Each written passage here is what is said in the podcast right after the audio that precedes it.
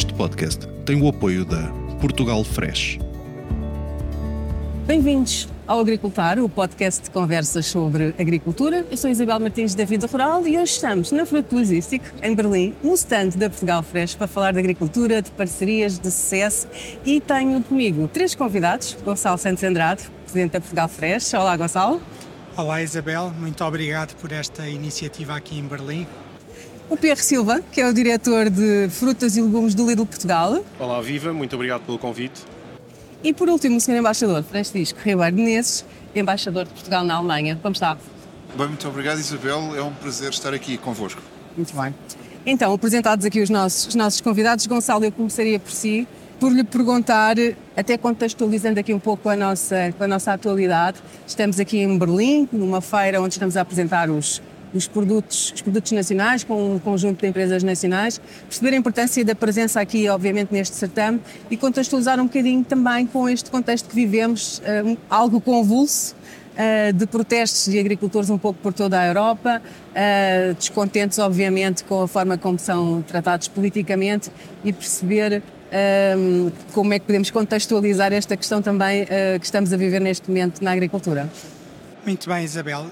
No fundo, a, Portugal Fresh vem esta feira aqui em Berlim, que é um verdadeiro centro de negócios a nível mundial, porque não é só virmos à Alemanha, nós vimos à Alemanha para, no fundo, promovermos a diversidade e a qualidade dos produtos portugueses para compradores de mais de 140 países. Portanto, este realmente é o verdadeiro campeonato do mundo das frutas e legumes. E por isso é bom Portugal estar aqui desde 2011, de uma forma eh, conjunta e organizada, que dá uma notoriedade do país completamente diferente de quando vínhamos antes. Estou-me a lembrar, entre eh, 2000 e 2010 já tínhamos algumas participações, mas eram participações mínimas eh, e, e, ter um conjunto eh, de empresas com diferentes produtos também dão uma garantia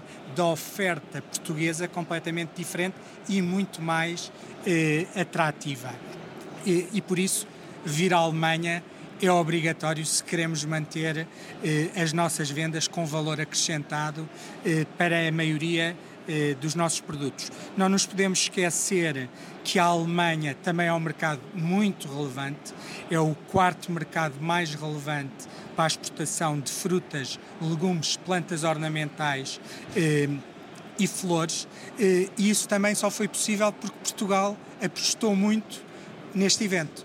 E, portanto, nós, por exemplo, em 2015, quando fomos país parceiro desta feira, o, o mercado alemão era o nono mercado e passou automaticamente para quinto e neste momento já é o quarto isto mostra realmente a importância o reflexo prático destas presenças, não é? E desta... Exatamente. E de toda a cooperação, que depois podemos falar mais à frente, das parcerias que temos aqui a nível da diplomacia económica, portanto, a importância que tem a Embaixada Portuguesa e, neste caso, eh, o senhor Embaixador e a equipa da AICEP, que nos ajudam muito também, eh, no fundo, neste fortalecer e neste crescimento das exportações que têm crescido todos os anos.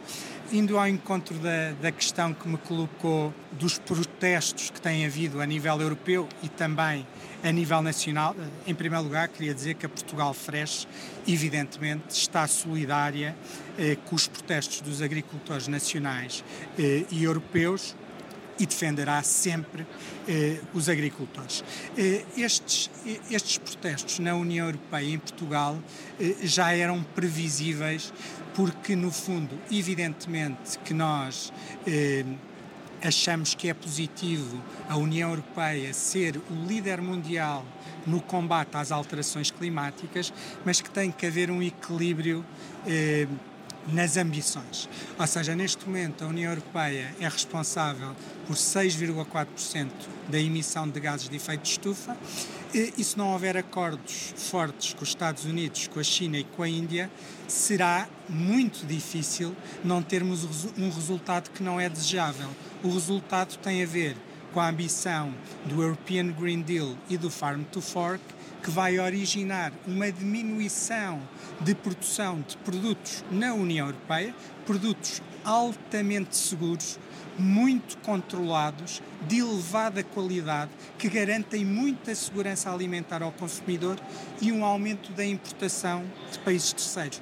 Isto não é sustentável. Portanto, tinha que haver aqui uma revolta dos agricultores de tentarem transmitir que há um perigo para os, para os próprios consumidores da União Europeia que, evidentemente, querem continuar a ter acesso a estes produtos altamente seguros, de qualidade e a preços minimamente eh, acessíveis. E, portanto, eh, esta questão eh, das manifestações eh, na nossa opinião, não foi uma surpresa. Era expectável. Em Portugal, num contexto muito especial, eh, num contexto em que eu aí tenho que ser muito direto, eh, porque no fundo tivemos uma ministra que não ouviu o setor, que não nos acompanhou, que não nos respeitou e, portanto, houve um desprezo eh, pelo setor agrícola e florestal eh, durante os últimos anos e que é importante que, ainda por cima agora com eleições no próximo dia 10 de março, os agricultores se juntem e consigam que o setor seja respeitado.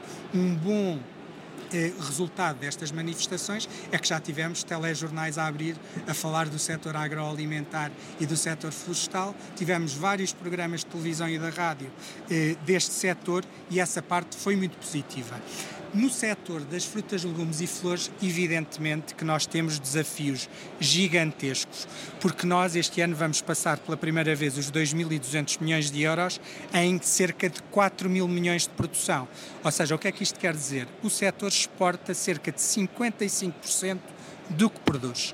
E os nossos mercados mais relevantes é a Espanha, é a França, são os Países Baixos, é, é a Alemanha e o Reino Unido. E nós, quando vemos um bloqueio a nível de transportes num país como França, nós só com, conseguimos cumprir com os clientes a nível das entregas em Espanha. Porque nós, para irmos para todos os outros países que utilizamos transporte rodoviário com frio controlado, evidentemente temos produtos transformados, produtos que não precisam, que aguentam bastante não, tempo, mas também, também temos produtos altamente perecíveis. Quando nós começamos a incumprir nas horas de descarga, com atrasos de 12 a 48 horas, os clientes nos primeiros dias têm alguma flexibilidade. Foi isso que aconteceu nos primeiros 10 dias que ocorreram os bloqueios em França mas, evidentemente, que nós temos que perceber, quando os clientes começam a perceber que há atrasos, que há risco das prateleiras é? começarem é? a ficar vazias, vão procurar geografias como, por exemplo, o Egito, a Turquia, eh, a Polónia, a Áustria, a Alemanha, que possam substituir os nossos produtos. E isso aconteceu, Gonçalo? Isso para nós estava a começar a acontecer com uma ligeira diminuição das encomendas naquele final daqueles 10 dias e, e que, portanto, começávamos a correr um perigo muito grande de substituição das importações dos produtos portugueses. Por isso, nós referimos sempre que é muito importante haver protestos, mas também é muito importante assegurarmos que a livre circulação de bens e de pessoas na União Europeia se mantenha. Já agora, indo só que lançou no início do, do podcast a situação da parceria, da importância das parcerias, evidentemente que nós temos que olhar para toda a cadeia agroalimentar. Mesmo durante a pandemia, eh, eu acho que o setor deu uma enorme lição, eh, desde os produtores, a logística, a indústria e o retalho nunca pararam. Eh, demos sempre a possibilidade dos consumidores terem produtos de qualidade, com segurança alimentar, a preços relativamente acessíveis e esta parceria com o Lidl é de extrema importância porque o Lidl está presente em muitos mercados e esta parceria que começámos em 2014 permitiu alavancar também as exportações nacionais de vários produtos, como seguramente eh, o Pierre Silva a seguir vai partilhar connosco, mas estas parcerias da produção à distribuição é o caminho correto para conseguirmos assegurar uma mais-valia ao consumidor. E nós temos que estar sempre preocupados com o consumidor final e por isso estas parcerias são para fortalecer e para replicar. Então vou já passar ao Pierre para nos explicar um pouco o impacto que esta parceria, que já tem 10 anos, não é? 2014, disse, disse o Gonçalo, uma parceria já, já consolidada, o impacto que isto já está a ter a nível uh, da cadeia Lidl, não é? Sim, conforme o Gonçalo disse, começou, iniciamos esta, esta parceria em 2014 um, ehm, e sublinha a importância uh, uh, das últimas palavras do Gonçalo. É fundamental uh, existirem estas parcerias e haver uma segurança para o setor produtivo, haver uma estabilidade e haver uma continuidade. Só assim é que conseguimos também desenvolver e conseguir oferecer os melhores produtos com melhor qualidade ao melhor preço. E, portanto, esse é o nosso foco, é sempre a qualidade em primeiro lugar. Nós, por exemplo, no ano de, 2022, eh, eh, exportamos mercadoria de mais de 500 produtores, exportamos cerca de 27 mil toneladas, o que equivale a qualquer coisa como cerca de 1.500 caminhões.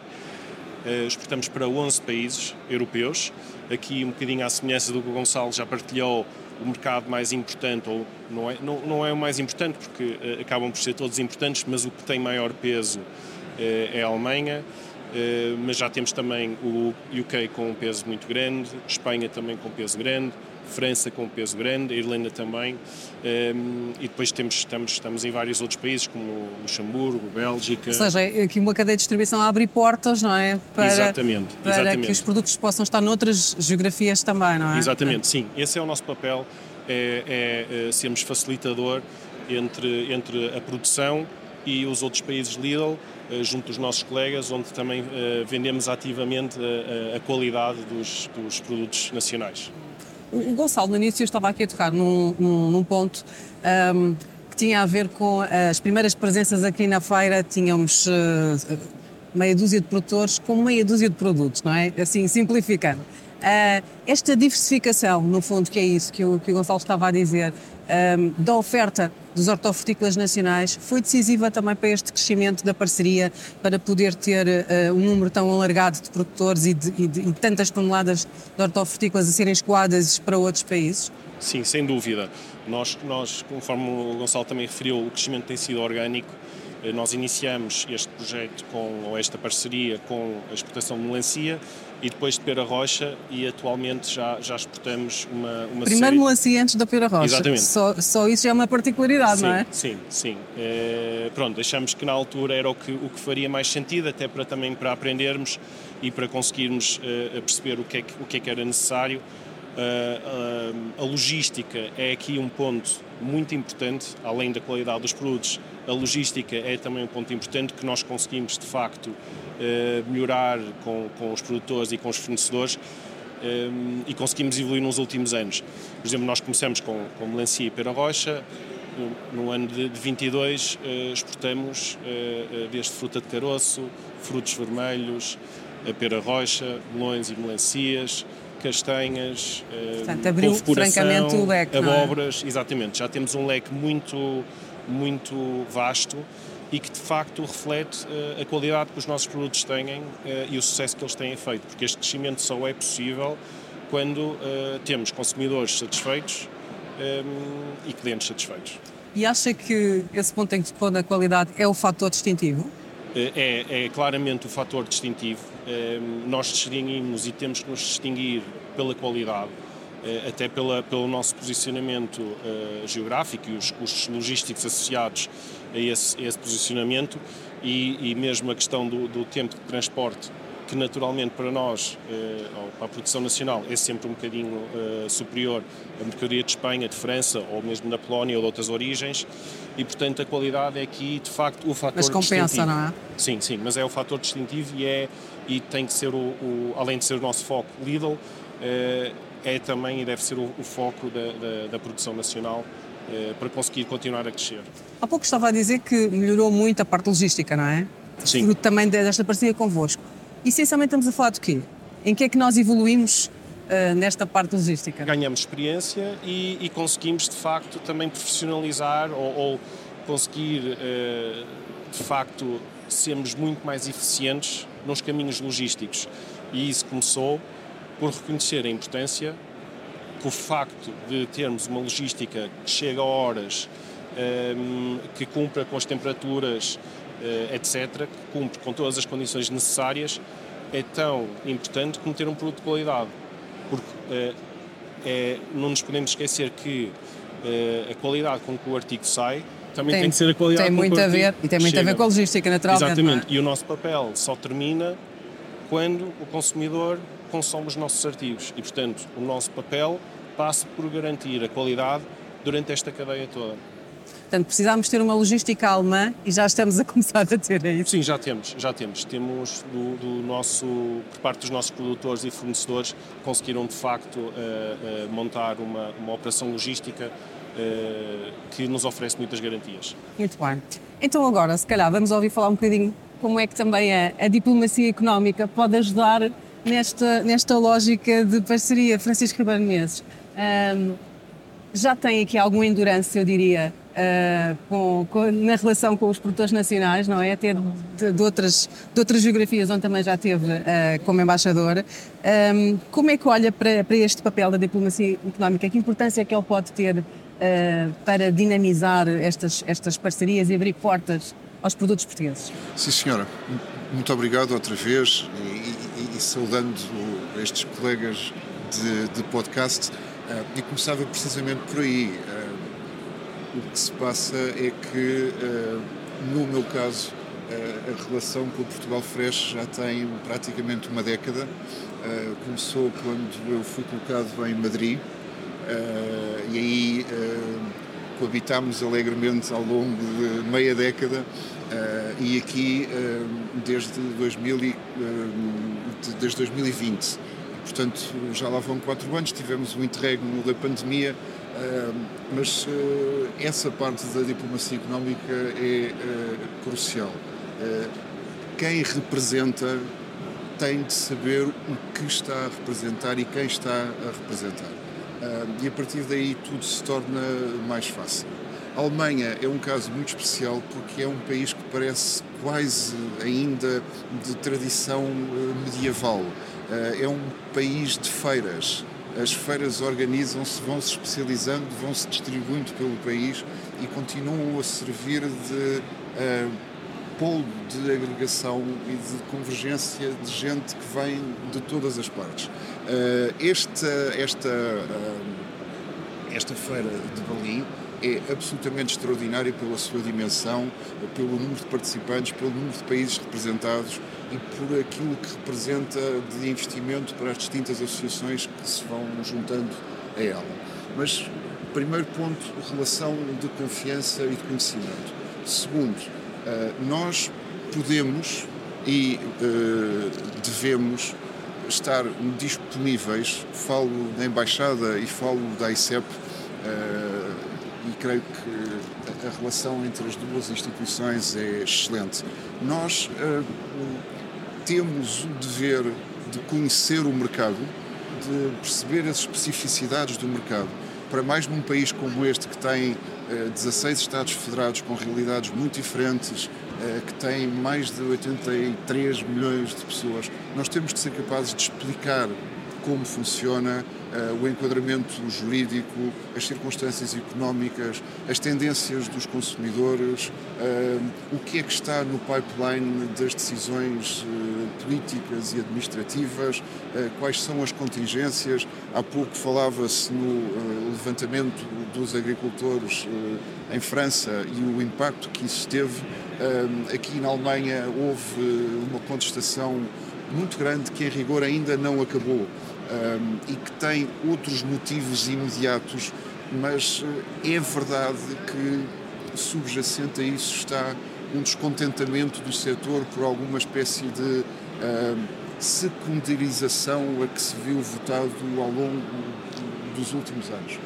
Um, depois temos a possibilidade de, como agentes de diplomacia económica, não só acompanhar estas eh, feiras, como ajudar na identificação de interlocutores, na sedução desses interlocutores, sejam empresas eh, de menor dimensão, e aqui tem que se entender que as empresas de menor dimensão na Alemanha, o Mittelstand, equivale a muito grandes empresas em Portugal. Uh, temos de perceber que uh, é possível forjar parcerias, que é possível interessar uh, a distribuição alemã, os vendedores alemães e os consumidores alemães por aquilo que nós fazemos. Nesta área uh, hortofrutícola das flores, uh, sabemos que Portugal tem vindo a granjear uma imagem de grande qualidade, de grande prestígio.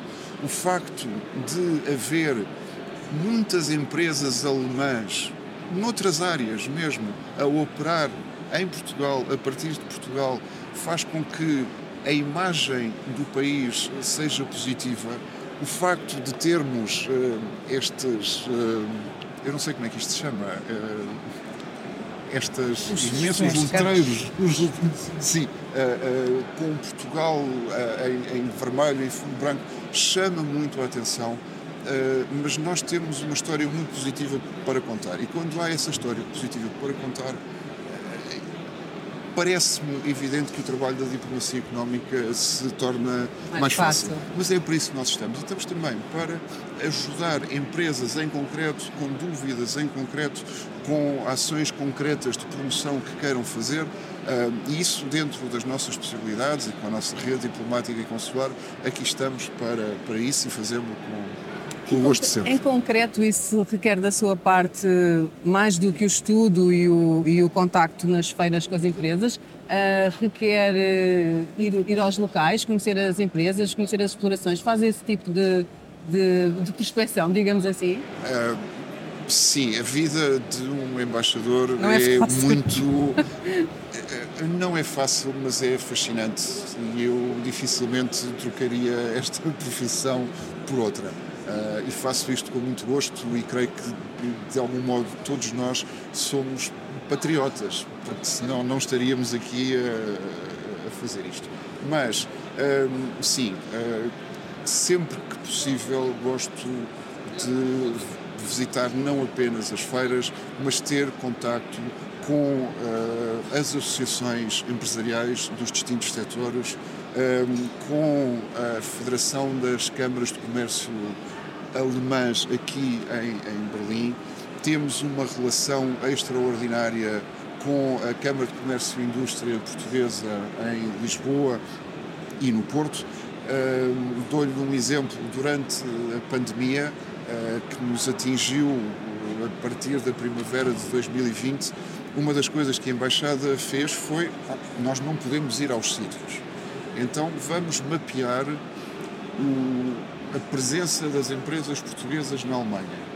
E todas as semanas fizemos variadíssimas reuniões por, por Teams. Uh, são palavras que entraram no nosso léxico na altura: Teams, VTCs, videoconferências. Falámos com praticamente todas as empresas com alguma expressão aqui na Alemanha para as conhecer, para as ajudar e para as ter identificadas no nosso radar. E todas as semanas tivemos uma reunião com os responsáveis da Câmara de Comércio e Indústria, a SILA, em, em Portugal.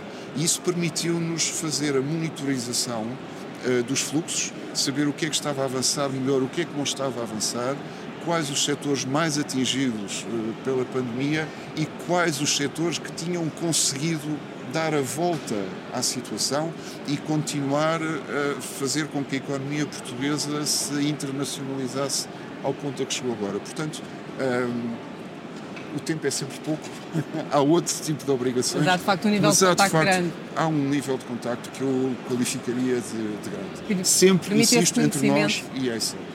E permite ter esse conhecimento e é mais fácil depois o tal storytelling que falava, não é? Contar, contar as histórias não, da Portugalidade. Não, não tenho, muito... não tenho a mais pequena dúvida. E insisto, o facto de a relação luso-alemã ser tão densa faz com que a própria presença de alemães e de empresas alemãs em Portugal contribua para o reconhecimento da marca Portugal aqui na, na Alemanha. Isso é muito, muito, muito importante. Muito, muito interessante. Uh, Pierre, queria voltar a si, uh, porque estávamos aqui há pouco a falar nesta questão da, da diversificação, da qualidade e tudo isso. E queria perguntar-lhe se de algum modo as certificações de origem, que é algo que nós cada vez damos mais importância, não é? Portanto, a marca dos terroirs e a origem dos produtos são importantes também uh, nas vossas escolhas um, quando, quando olham para os produtos nacionais. Sim, de facto são muito importantes. Nós em, eh, em Lidl Portugal em 2011 em plena crise, eh, tomou uma decisão estratégica eh, que foi a de ter no nosso no sortido que oferecemos na altura ao nosso, aos nossos clientes de forma permanente e como artigo de oferta principal artigos de origem geográfica certificada, nomeadamente maçã de alcobaça, Pera Rocha do Oeste, Citrinos do Algarve e, portanto, esta foi uma aposta um, numa altura em que, eventualmente, a disponibilidade financeira uh, era menor, mas em que nós também sentimos que os consumidores começaram a olhar mais, os consumidores nacionais começaram a olhar mais uh, para os artigos nacionais e para a qualidade de artigos nacionais. E para... Mas está, foi num ponto interessante, portanto, o consumidor nacional, mas o consumidor internacional reconhece uh, esta origem? Ou seja, para ele é importante que a laranja seja do Algarve? Sim. Sim? Era, já lá ia. Ou seja, é muito importante porque esta questão de, de, de não é só uma certificação, é uh, o facto de a laranja, quando é plantada no Algarve e é cultivada no Algarve, tem uma qualidade superior devido à localização geográfica e, portanto, de facto, é isso que um, dá uma importância aos, aos, e dá uma qualidade acrescida aos, aos artigos de uh, origem um, certificada.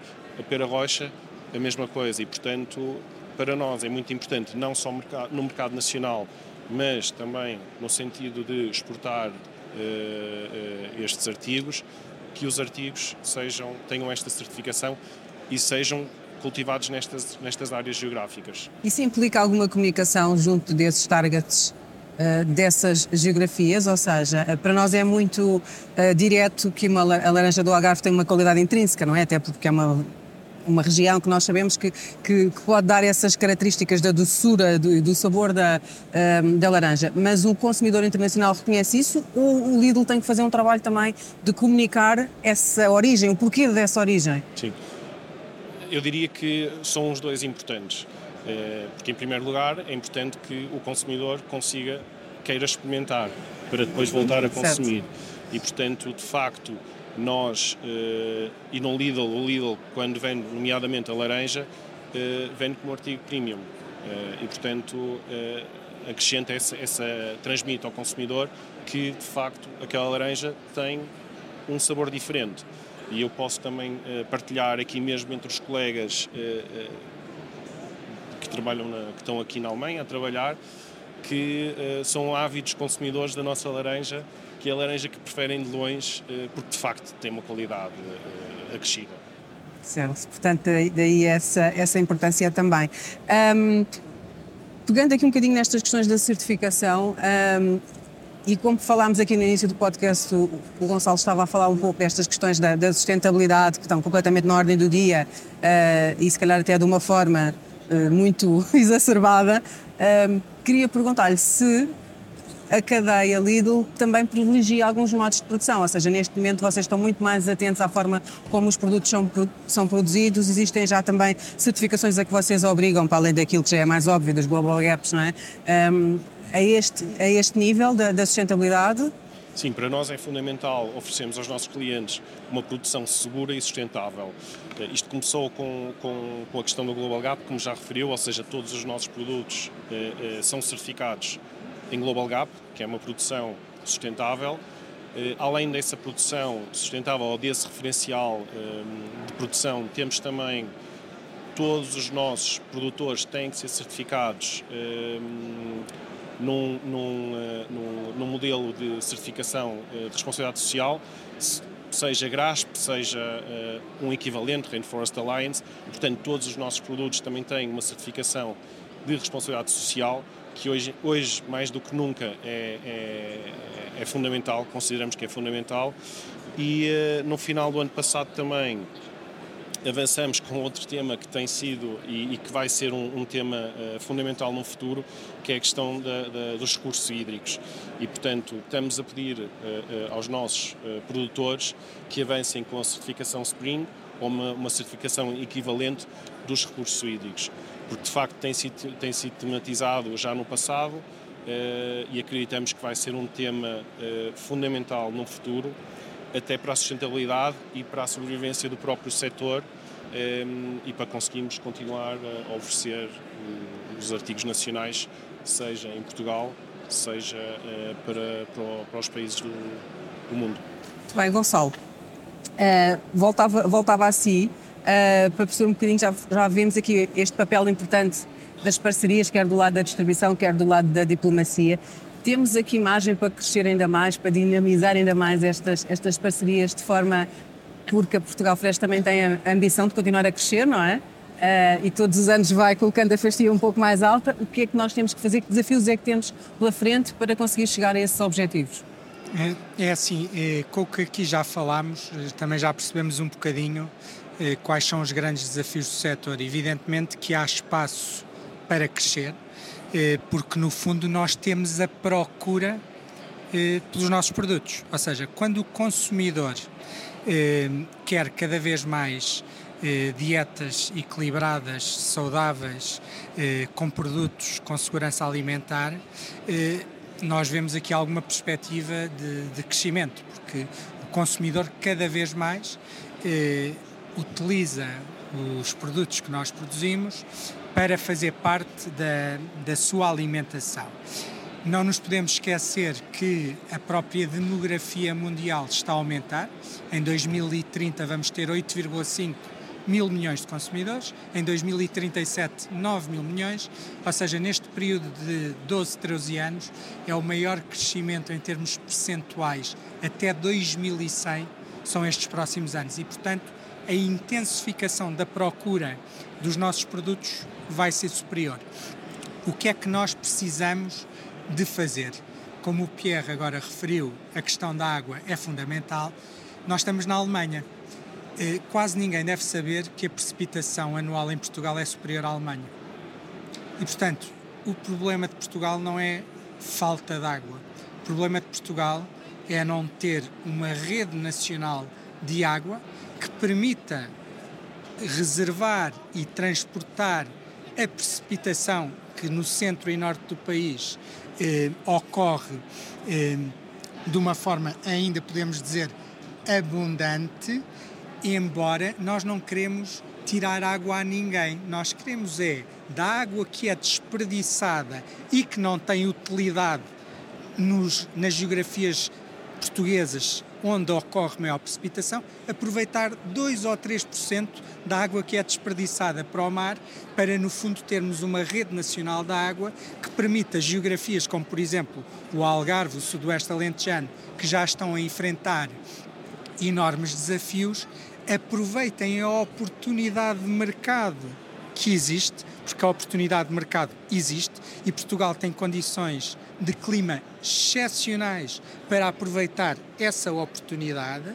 Agora, se nós não aproveitarmos, alguém irá aproveitar. E, portanto, nós, mais do que estudos, precisamos de obras e precisamos de soluções para os agricultores portugueses conseguirem fazer a utilização da água para produzir alimentos. Muitas vezes eh, estamos sempre com a conversa de a, agricultura utiliza água a mais. Não, a agricultura tem que ser o setor que mais água utiliza, porque nós utilizamos água para a produção de alimentos e, portanto, é natural que tenhamos uma, uma maior necessidade de utilização da água. Mas nós temos que preparar os nossos negócios do mercado para a produção. E havendo mercado e havendo procura, por exemplo, o mercado alemão também é um excelente exemplo. Nós, em 2022, exportámos 164 milhões de euros para a Alemanha, que representou 8% das nossas exportações totais. De janeiro a novembro de 2023 já passamos, ou seja, temos 165 milhões já exportados dá uma média de 15 milhões de euros por mês. Já agora, só para curiosidade, eh, os produtos mais exportados para a Alemanha é o tomate processado, que representa de cerca de 52 milhões de euros, são cerca de 32% do valor exportado para a Alemanha, seguido logo da framboesa com 51 milhões, 31%. Ou seja, estes dois produtos são 63% das exportações eh, para o mercado alemão. E, portanto, nós temos é que fazer decisões no país do que é que queremos. Temos que fazer é, escolhas. É outro tipo de parcerias, não é? E são outras parcerias. Agora, este género de parceria que foi feita com o Lidl tem que ser fortalecida, replicada também para outros países e também, evidentemente, termos outros parceiros a nível quer da indústria, quer do retalho, para conseguirmos melhorar a remuneração dos produtores nacionais. Muito bem, então, como o nosso tempo já está aqui a entrar em derrapagem, mas eu ainda queria aqui uma última questão, queria voltar aqui ao, ao Sr. Embaixador Francisco Ribeiro Menezes. Um, fazendo aqui um wrap-up disto tudo que tivemos a falar, um, quais são para si os fatores distintivos também uh, aqui do, dos nossos produtos, encaixando-os um pouco naquilo que também conhece sobre aquilo que é o consumidor alemão, não é? Ou seja, como é que nós podemos então ultrapassar este desafio de crescer nas nossas exportações, façam um consumidor alemão que tem determinadas características e aos desafios todos que temos que pela frente. Muito bem e muito rapidamente. Uma ligeira marcha atrás para lhe acrescentar um fator específico da Alemanha em relação a Portugal.